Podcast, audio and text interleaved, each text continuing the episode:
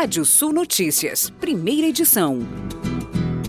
Nesta semana, o Conselho Nacional de Política Energética definiu que a mistura mínima do biodiesel vai seguir em 10% para todo o ano de 2022. Pelo cronograma estabelecido na Resolução 16-2018 do próprio CNP, o mandato atual deveria estar em 13% e subir para 14% em março do ano que vem e até atingir 15% em 2023. O ato gerou manifestações de diversas entidades do setor. A Associação Brasileira de Proteína Animal manifestou preocupação pelo potencial redução de oferta de farelo de soja.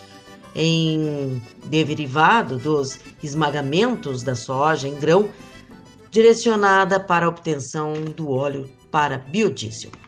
A menor oferta do produto poderá significar em alta de preços, gerando perda de competitividade e inflação ainda maior para o consumidor.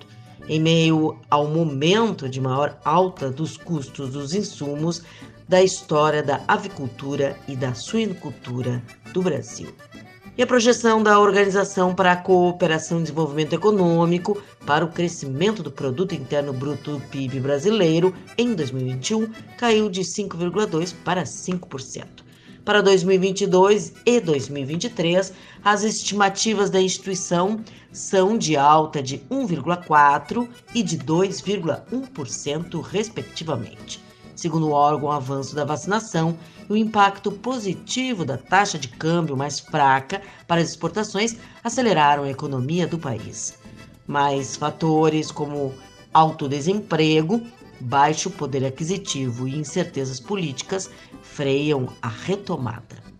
Balança comercial tem déficit de 1,3 bilhão de dólares em novembro.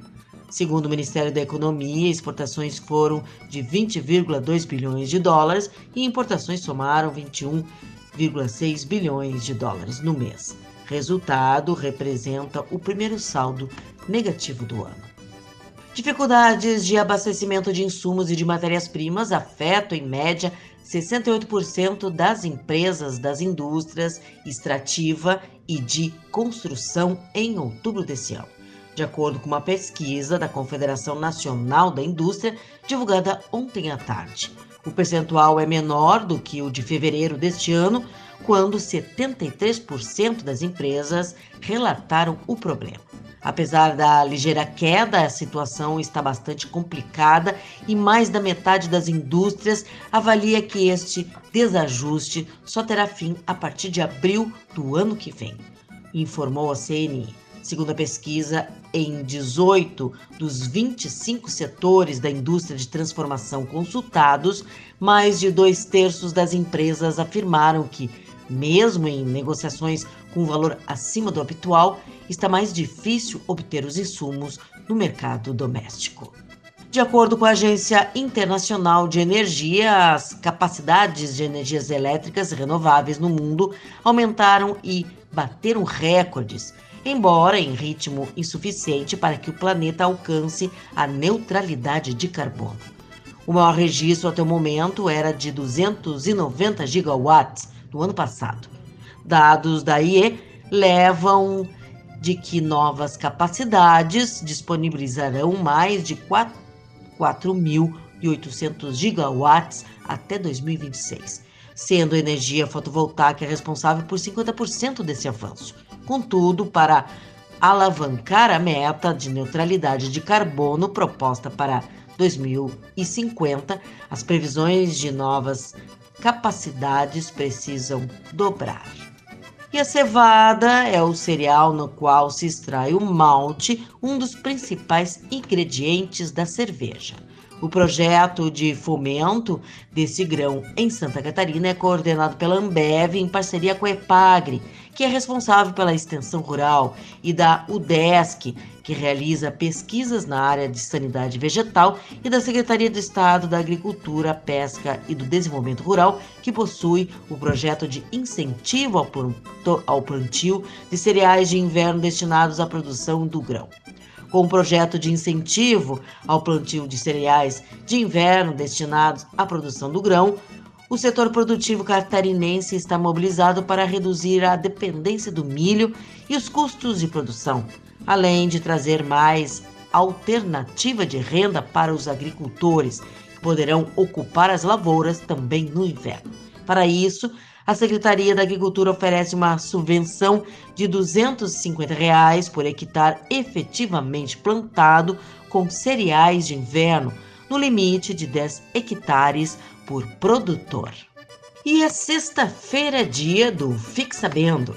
E a pergunta de hoje é: o céu é visto do mesmo jeito no mundo inteiro? Não. A posição das estrelas e constelações muda de acordo com a hora e o local de observação. Na mesma data e no mesmo horário, por exemplo, o céu de São Paulo não é o mesmo visto em Brasília ou de Porto Alegre para Curitiba. Também existem constelações como a Ursa Menor que nunca veremos no hemisfério sul. Já as pessoas que estão no hemisfério norte não vão ver o Cruzeiro do Sul. E vamos aos destaques do portal radiosul.net. Tudo o que você precisa saber sobre a final do Campeonato Nacional de Enduro. Santa Catarina registra primeiro embarque de carne Angus certificada para o Oriente. Você pode ler mais notícias no portal Rádio Sul. Pode ouvir esse boletim no seu agregador favorito de podcast. Eu, Kátia Desessar, volto na segunda edição do Rádio Sul Notícias, às 18 horas. Previsão do tempo. Olá, ouvintes da Radiosul.net. Sol e poucas nuvens nessa sexta em todo o Rio Grande do Sul. Pode ocorrer alguma variação de nuvens em áreas é, do leste e também na divisa com Santa Catarina. 34 graus de máxima no oeste. Um fim de semana com manhãs de umidade mais elevada e na parte da tarde o ar fica mais seco. Um sábado e um domingo de sol e poucas nuvens na maioria das áreas. Tem ocorrência de variação de nuvens na faixa leste, na faixa costeira, parte do sudeste do Rio Grande do Sul. Chega a 30 graus é, em boa parte das áreas no sábado e a 35 graus na faixa oeste. E o domingo o calor se acentua ainda mais, podendo atingir 36 graus entre o oeste e o noroeste do estado, temperaturas entre 18 e 28 graus em Pelotas nesse fim de semana, 16 e 33 em Santa Maria, 20 e 26 graus em Santa Rosa, entre 14 e 33 em Santana do Livramento, fronteira com o Uruguai, 18 e 29 graus em Torres, litoral norte, temperaturas entre 18 e 32 graus em Porto Alegre.